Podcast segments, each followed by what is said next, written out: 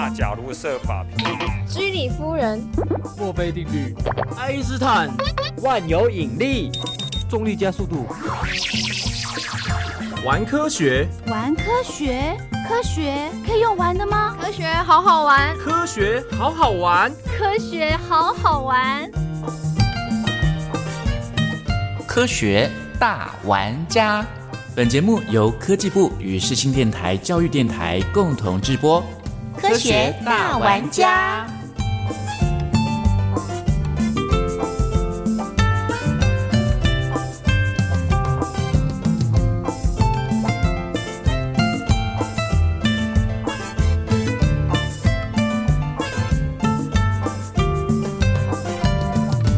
欢迎朋友们一起来亲近科学，探究科学。你有没有注意到，在今年的一月初，经济部才刚刚公布了，我们台湾呢，因为水库的蓄水量太少了，所以呢，全台湾有七万四千一百多公顷的农田是停止灌溉水的。那这么一来呢，就要被迫休耕喽，算是有史以来最大的休耕面积。那大家会不会担心我们吃的米饭怎么办呢？我猜你一定知道，那就从国外进口嘛。在台湾有一句话说：“一样米养百样人。”那你知道台湾有一千样的米吗？稻米啊，是一种流传几千年的粮食作物。那根据考古学家的研究。他们发现呢，这个栽培的起源可以追溯到西元前八千年，甚至更久。米呢是亚洲地区自古以来最重要的主食了，而现在全世界更有一半的人口食用稻米。那从二零一三年开始呢，稻子的产量占世界粮食作物的第二位，仅次于玉米哟。根据日据时代的统计啊，台湾那个时候的稻米大概种类高达一千六百七十九种。所以喽，在吃米饭的同时啊，一定要知道，在我们台湾米的种类有高达一千多种哟。今天科学大玩家节目要探讨的议题跟米绝对有关系，我们来给大家一些提示吧。今天玩什？么？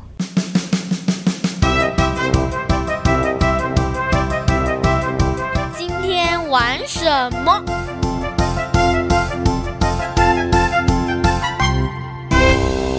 就是正能量，充满了一个正能量的感觉，温暖的，然后明亮的。它可以让人比较开心吧？可以照亮黑暗，有时候太强的话会比较刺眼。正面的，积极的。充满希望的。呃，我们在课堂上有做关于直射、折射相关的研究，所以会想到还具有穿透力的感觉。呃，我我记得以前有个成语，透过一个墙壁，然后打一个洞，然后来借这个来看书。所以我觉得我对于这个字的意思，我觉得是一个对未来的成长。就是白天跟晚上的感觉是不一样，因为白天的会让人家比较是有新的开始，然后充满正面积极的感觉。然后晚上的话会比较是有情绪的、感性的面相。如果是远方的游子，可能会想到的是家人。看书的时候很需要它。晚上看到萤火虫的时候觉得很漂亮。让我们有那个方向，可以让我们观赏这个整个地球的景物，欣赏美好的风景。就对我来说比较直接的感觉是亲情啊，我觉得亲情对我来说就很窝心，就是它一直都在，会让你一直觉得无时无刻背后有个力量这样子。哦，它是一个很明亮的东西，看到它会觉得心胸开阔起来这样子。然后它也有时候其实是让人家觉得一种很震撼的东西，会让你眼睛一亮。我觉得抓不住的，一闪即逝，难以捉摸。谁发明电灯？爱迪生。李白《静夜思》里面好像也有提到。床前明月，是很温暖啊。因为有了它，所以植物才可以。呃，更茂盛、更茁壮的成长，希望啊，璀璨呐，黑暗的相反，快乐的，充满希望的。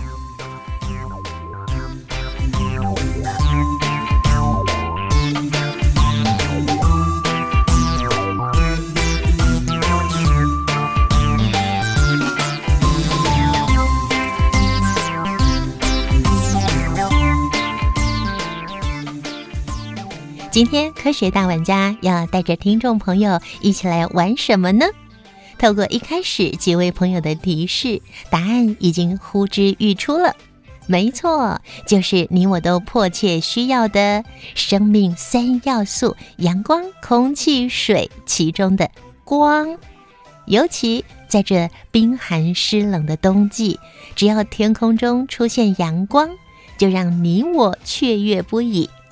而光除了来自太阳之外，也有来自大自然的，像是矿物或是萤火虫也会发出光来。更厉害的是人类制造出的光，让黑夜就像是白天一般。相信这个人您一定不陌生，一分灵感九十九分努力的爱迪生。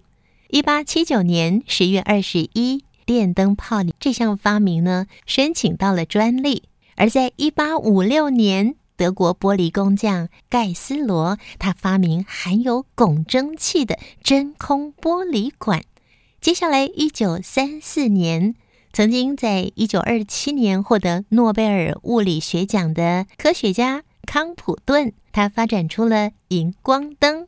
到了一九六二年。美国通用公司的和伦雅克开发出发光二极体，可惜啊，那时候价格太昂贵了。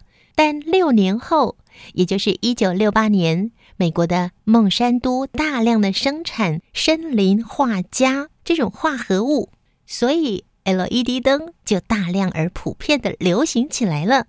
而这一百多年来，我们人类自己发明了跟太阳一样会发出光亮的灯。这也带来了工业革命，让我们的生活跟过去大大的不同。尤其是现在，可以说是越夜越美丽。但是，有没有人想过，我们到底要怎么样来运用光、善用光，对我们的健康、对我们的生活品质才能够提升呢？今天我们要带来的主题跟光有关，亮不亮有关系哦。今天玩什么？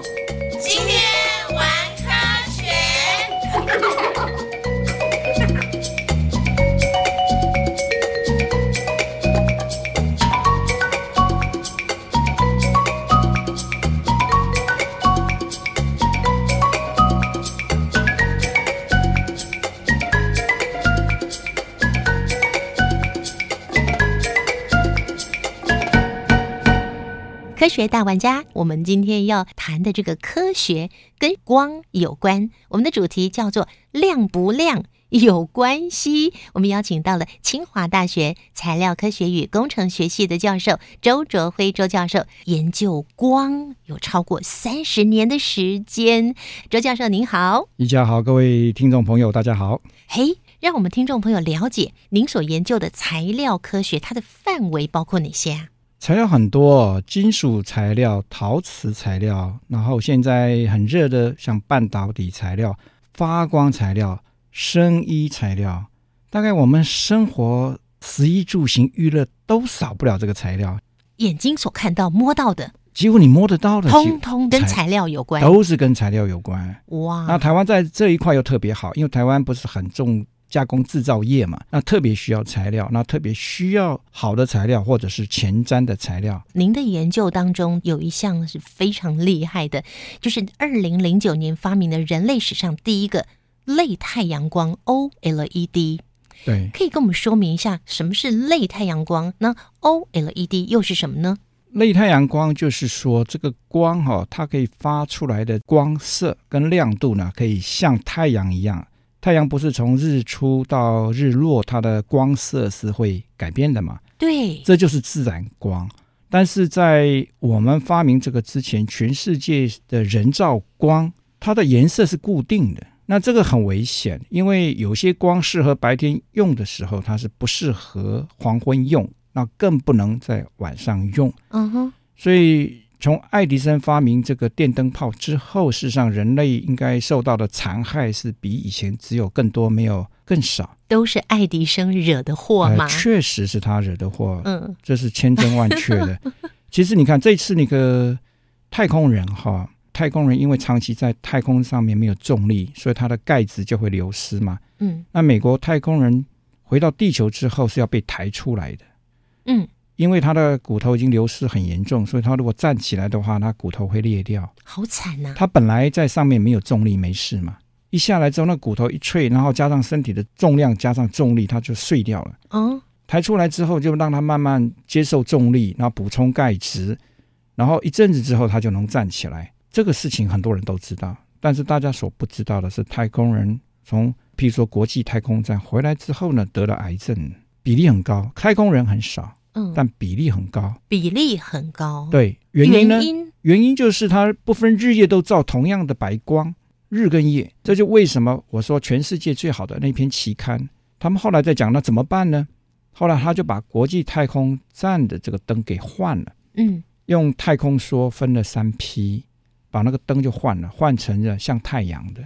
嗯，就就是您研究的这种光吗？有对对，嗯，就是我们研究的这个光，就说你在该是清晨就是清晨的光，是。但是日正当中就是是大太阳的光对，到了那当然都不不用到那么强，因为啊、嗯太阳光那么强的光是给植物成长用的。哦，那人类的照明都是要两三次反射之后的间接光，嗯，那嗯人的眼睛就看得非常清楚。那不需要那么强，哦，那不需要那么强，都太强，那眼睛很容易受伤嘛。嗯。所以这个发明这个类太阳光，就是它像太阳光。嗯那我们是用什么方法做？我们是用 OLED，那是有机发光二极体。那什么是有机发光二极体呢？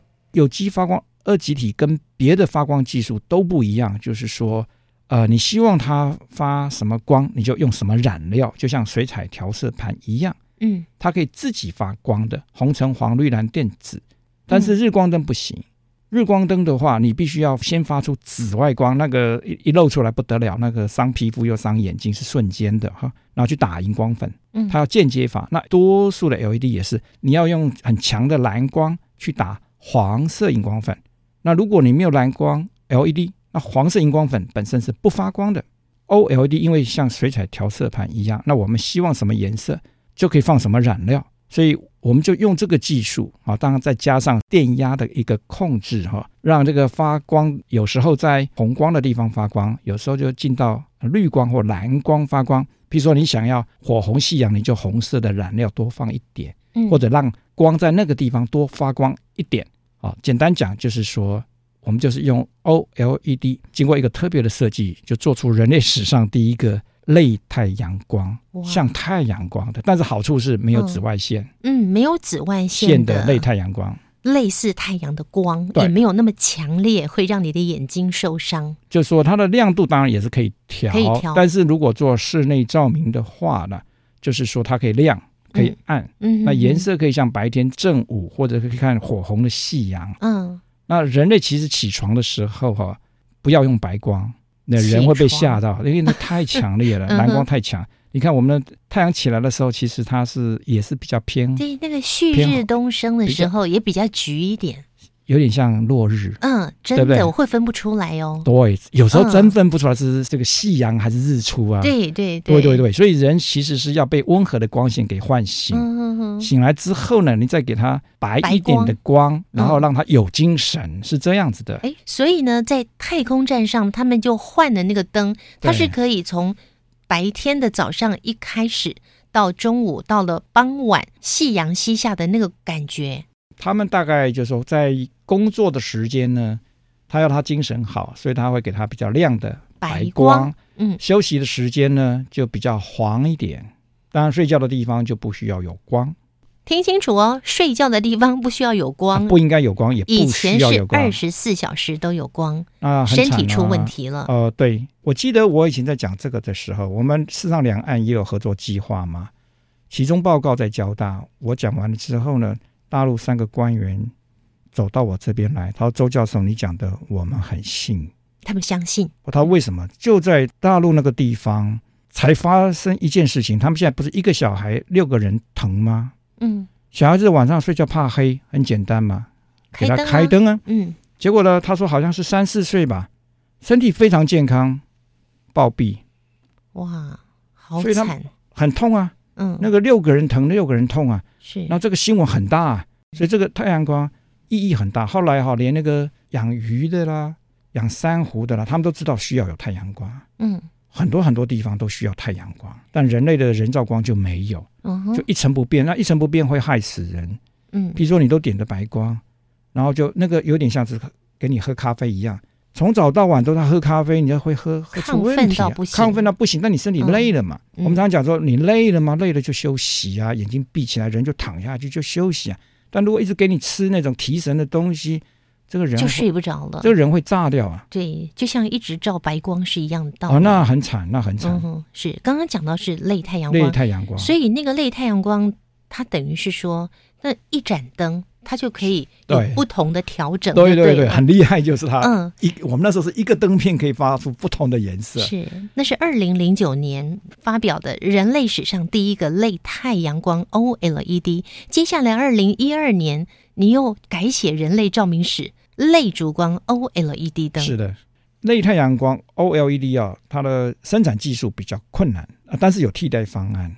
整个人类目前缺的呢，就是无蓝害的光啊、全世界有将近百分之八十三的人都在用光，那这些光几乎都有蓝害，晚上拿来用，那等于是在吃毒药一样。所以我那时候就觉得，对人类要有贡献的话，先把有蓝害的光把它换掉。嗯譬如说嗯要长期看书，就应该要少蓝光的光线。嗯入夜之后，那个光就应该要像火红的夕阳，像蜡烛一样，就完全没有蓝光，就不要不，它是不需要有蓝光的。嗯油灯也是啊。所以触动了您的对这项发明我。对，我跟各位分享一件事情啊，我们就是因为先发明了类类太太阳阳光，嗯然后发现呢，原来太阳光它可以蓝光多，它可以蓝光少，火红夕阳就没有蓝光。那我有一个学生叫 Simi，有一天他就看到一篇文章说，如果晚上点的是没有蓝光的灯的话，对褪黑激素的分泌是比较有利的。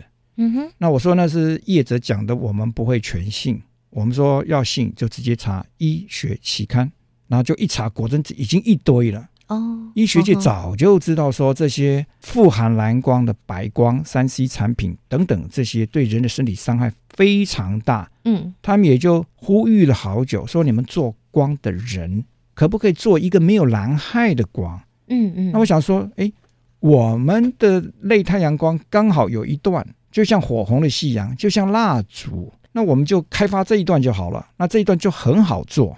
我从二零零九年发表类太阳光的同时，我们就已经把我们的火力也全部放在类烛光好光这件事情上面。然后也大力的推广。是因为他后来也发现，他要呃商业化算是比较快、比较容易。人类在受蓝光伤害太大了，嗯这个是第一要务，要先要完成这个。而且这项专利也是属于清华大学的。只要是我在清华大嗯学所做的任何发明呢，是我的发明，都是属于清华大学的专利。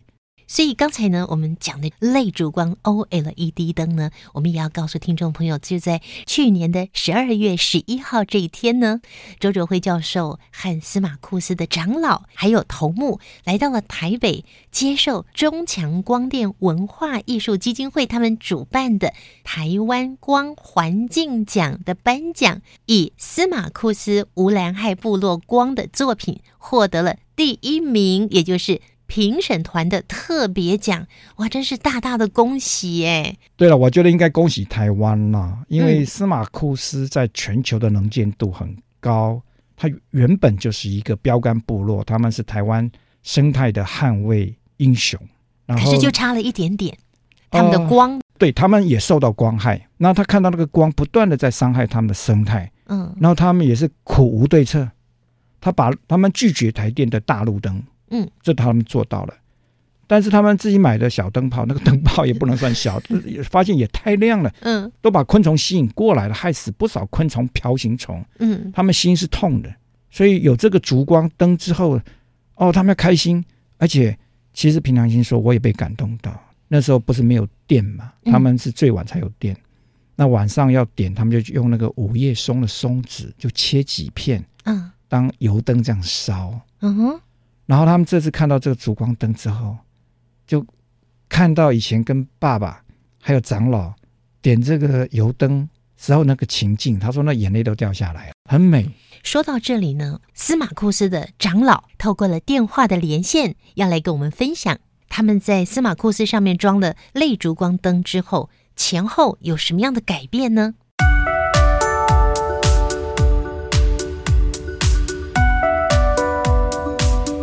大家好，我是有绕一将司马库斯部落的长老。司马库斯一开始在二零一四年就先装了两盏类烛光 OLED 灯。是的，没有错。可跟我们说一下这个过程好吗？几年前我们刚开始装的时候是只有两盏，而灯具呢非常的大，我们部落的那个灯罩呢完全无法把那个灯具装到灯罩里面。但是我们也不放弃的是，它的那个光谱照出来的时候，好像是我们小时候没有台电进去到部落，爸爸妈妈用无叶松的松子点亮的那个亮光一样。嗯，所以我们就万拜托那个周教授说，有没有办法可以把灯具改良小一点呢？如果说这个灯可以照亮在部落里面的话，哇，那该多好！周教授也很用心，真的特别谢谢他。所以在二零一九年的七月份，你们正式启用了第三代的烛光 OLED 路灯。那现在在你们司马库斯上面装了多少盏这样子的灯呢？大概接近两百五十盏。我们部落街道的路灯的话，总共是九十五盏，其他的我们就放在民宿啦，或者是住家的屋檐，而是直接接触到这个户外的这个屋檐。我们有特别的目的，你们的特别目的也跟我们介绍一下喽。是因为特别是在夏季的时候，可能是环境的关系，我们那边很多的锹形虫，各种各类的蝴蝶，嗯。